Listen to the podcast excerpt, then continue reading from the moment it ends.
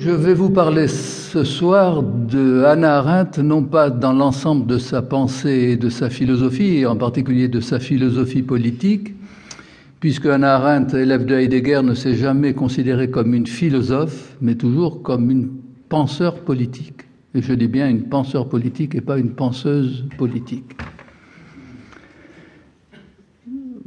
Pour vous la présenter en, deux mots, mais vraiment en deux mots seulement, je dirais que Arendt a été une philosophe complexe, formée en Allemagne par Heidegger et par Karl Jaspers, c'est-à-dire deux des plus grands penseurs de son époque, deux des plus grands penseurs du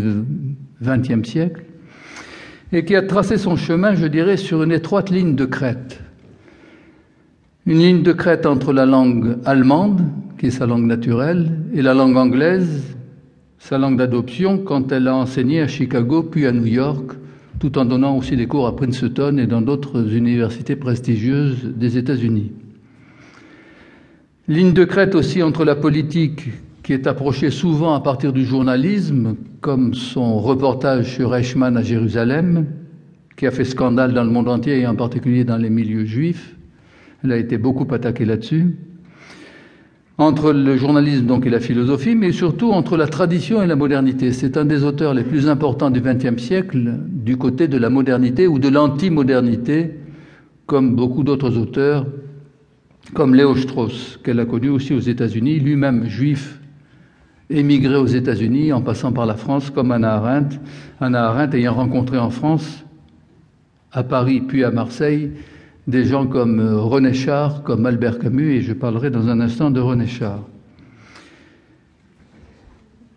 Et pour reprendre le titre de l'ouvrage dont je vais vous parler, qui s'appelle en français La crise de la culture et en anglais Between Past and Future, entre le passé et l'avenir, je voudrais partir précisément de la préface de ce livre qu'elle a intitulé La brèche entre le passé et l'avenir.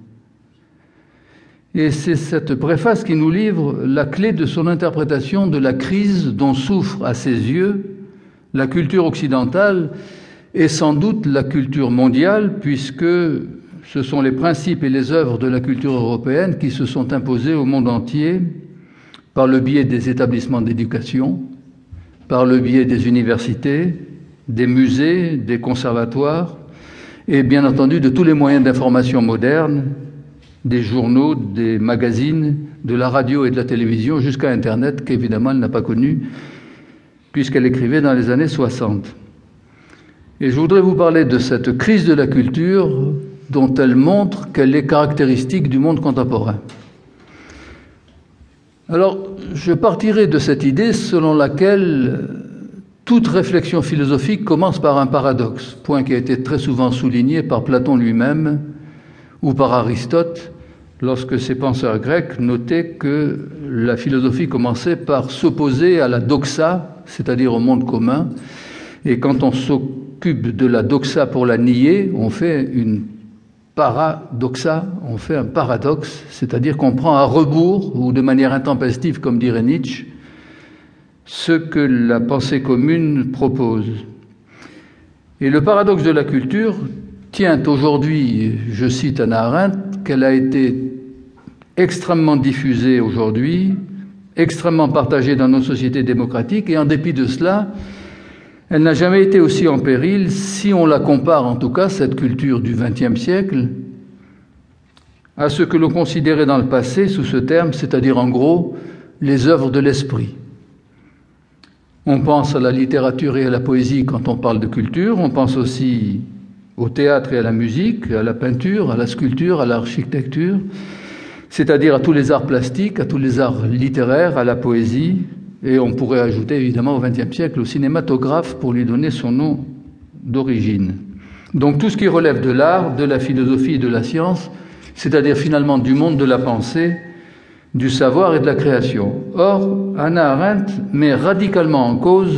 la légitimité de la culture moderne ou de ce que l'on diffuse sous ce nom,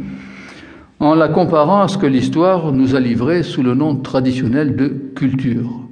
Encore que ce terme, dont on, dont on use et on abuse aujourd'hui, s'est surtout développé à la fin du XIXe siècle et surtout au XXe siècle,